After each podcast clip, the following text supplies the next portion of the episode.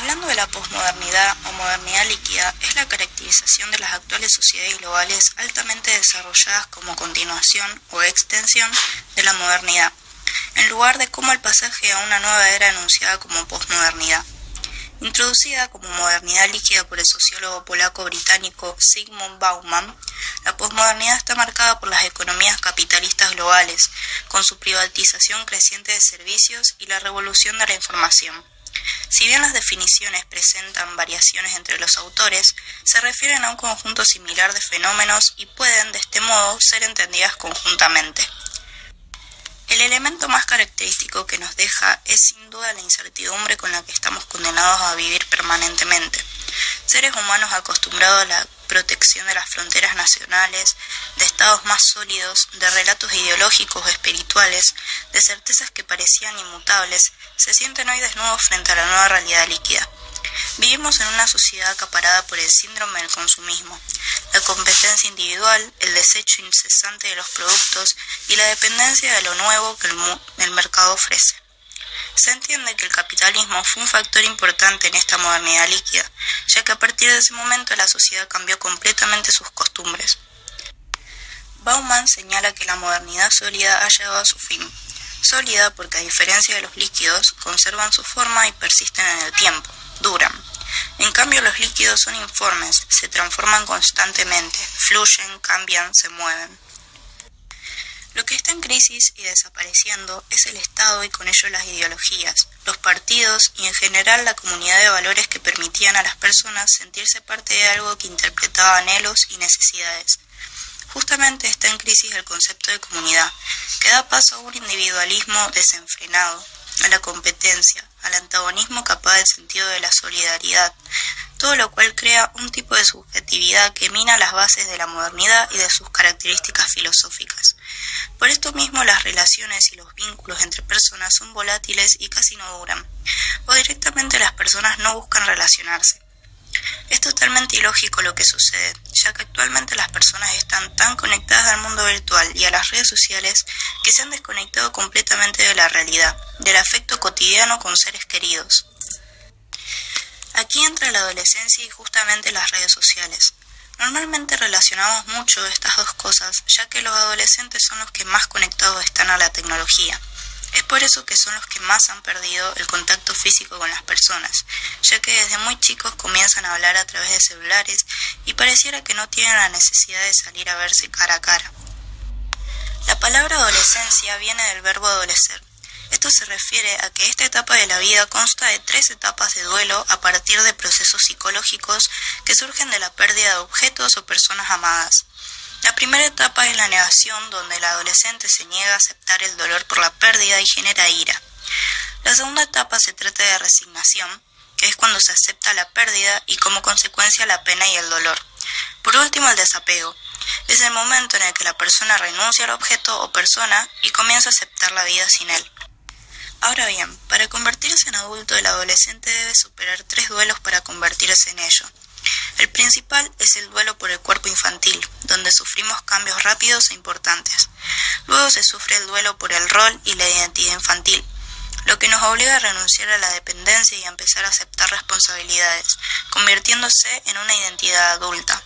Al final el duelo por los padres de la infancia, aceptar que crecen y en algún momento deben separarse. Pero también se cree que hay un cuarto duelo donde se pierde la bisexualidad de la infancia, descubriendo la propia identidad sexual.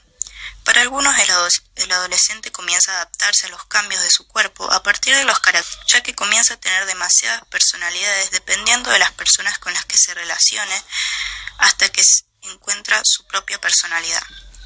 El individualismo y la posmodernidad juegan muy en contra en este concepto, ya que al no relacionarnos tan a menudo, los adolescentes no podrán experimentar esto, y tal vez así sea más difícil para ellos encontrar su verdadera identidad.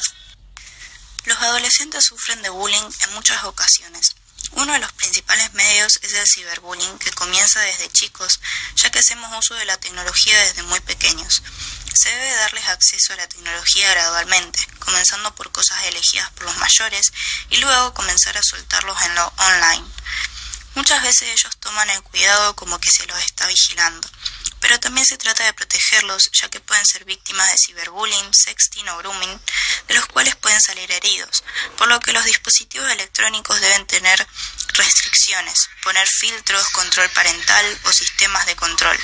Pero esto muchas veces termina en un enojo por parte de los niños ya que se sienten vigilados. El ciberbullying es un maltrato intencional entre los niños o adolescentes, donde a través de imágenes, videos, audios, etc., se puede herir a otro, y los demás, en vez de defenderlo, se hacen parte de la violencia por miedo a ser los próximos o por diversión. Por lo que debemos estar cerca de ellos para hacerlos conscientes de lo que está bien o mal, debemos trabajar con los chicos sobre cuatro puntos. Para comenzar debemos enfocarnos en un diálogo, conversar con ellos cuando lo necesitan, expresarse de una manera muy extensa contando también experiencias propias. También debemos instalar reglas claras. Hay tiempo para cada cosa. Separar la hora de dormir con la hora de jugar, logrando que se respeten normas. Como tercer punto podemos lograr instalar herramientas de control parental, bloqueando páginas, teniendo un control de los sitios que visitan, en qué aplicaciones se encuentran, entre otras cuestiones. Pero para esto los chicos deben ser conscientes de lo que tienen, sin ocultarle las cosas. Por último, la confianza, para que ellos no se sientan espiados y si nosotros tenemos dudas podamos hablarlo con tranquilidad. Ahora bien, si hablamos sobre los discursos y el poder, podemos llegar a entender lo siguiente. Los discursos son formas de expresión que se hallan relacionadas al poder, entendiéndose que los discursos lo que buscan es reforzar un punto de vista a la vez que trata de desmerecer o atacar a otros, y puntos de expresión, por lo cual el poder que un discurso posee se ha debido al efecto que se genera en otros. Esta condición hace que sea similar al religioso y por ende posea una suerte de carácter absoluto ya que se trata de desmerecer al otro. Busca tratarlo como impensable. Esto da paso primero a una subdivisión en la forma del estudio del discurso, sabiendo un aspecto descriptivo y relacionando en las formas institucionales del poder, sobre todo estatal, y a la ideología o pensamiento que conforma el poder, que dice, cómo lo dice, y uno analítico, el cual toma como base de observación el efecto del discurso en la sociedad. Todo discurso es polémico y se somete a una doble lectura o recepción, debido a que al dividir a los receptores en unos otros y unos otros, termina siempre siendo leído, o mejor dicho, recibido, de una manera por un sector y por otra del otro, comúnmente siendo el nosotros quien lo recibe de buena manera y los otros quienes lo captan de manera negativa. La relación que estos discursos poseen con la, con la política es clara. Primero, el discurso de carácter resulta ser una herramienta muy utilizada por gobernantes o dirigentes de comunidades en específico, ya que al enunciar sus exposiciones inmediatamente exponen desde el punto de vista descriptivo su posición con respecto a las instituciones y muestran una ideología y desde el punto de vista analítico acaban siempre teniendo un efecto que es polémico y que es recibido de dos maneras distintas, positiva o negativa. Y en segundo lugar, que todos estos discursos tienen un carácter absoluto y consecuente. dividen a los receptores en el nosotros y en el ellos, o los otros, siendo los segundos y los discursos a quienes buscan defenestar. El discurso y el poder tienen que ver con la adolescencia del ciberbullying, ya que en los casos de ciberbullying que sufren los adolescentes muchas veces por miedo de insultos, menosprecios verbales, etc. Se da una especie de discurso en donde se adopta una postura un tanto absoluta que busca desprestigiar a los otros, a los de ellos a través de lo que se expone, además del hecho de que dicho discurso carga con carácter polémico y doblemente receptivo.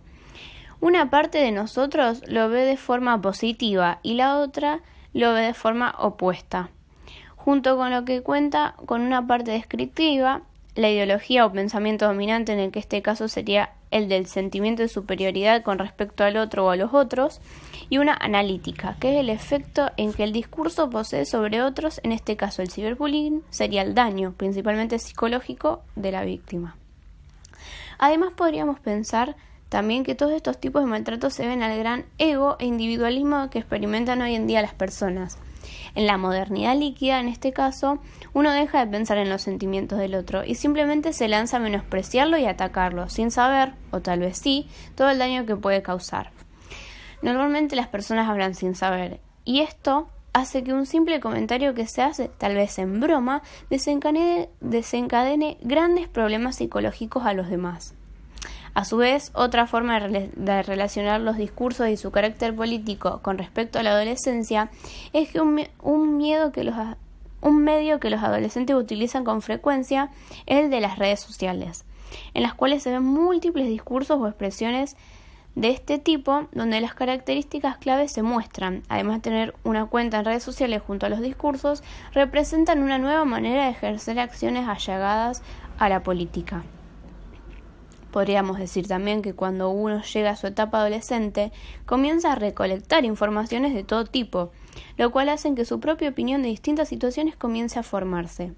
Por eso es importante que sepa controlar el poder de su discurso, ya que podría afectar negativamente a las personas que lo escuchan. Además, uno siempre debe estar abierto a distintas opiniones, debido a que nadie tiene la razón absoluta. Y por supuesto, investigar es fundamental para poder discutir. Volviendo al tema de la modernidad líquida, hemos visto que los discursos sobre este tema tienen un gran poder, tanto que ahora mismo analizamos lo que dicen los sociólogos y lo integramos a nuestro proyecto. Ellos mismos hablan de que la sociedad estuvo muy protegida por ideologías o religiones que tenían un gran poder sobre las personas.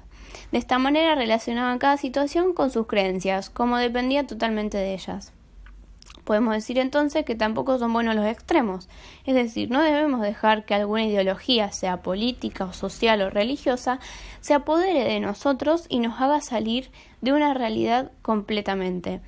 Esto también influye mucho en cómo vemos la sociedad hoy en día. Las personas intentan aferrarse a discursos de políticos, por ejemplo, creyendo que verdaderamente están haciendo algo por el pueblo, cuando en realidad no es así o no estamos seguros. Finalmente, creemos que si bien es bueno transitar una modernidad líquida en donde los pensamientos varíen y la sociedad sea cambiante, existen muchos puntos dentro de la misma que no nos benefician. Si bien estamos intentando avanzar como sociedad, olvidamos muchas cosas, los cuales nos hacen retroceder como personas, porque debemos dejar atrás valores ya recolectados. El más importante, la verdadera relación entre las personas, sin tecnología de por medio.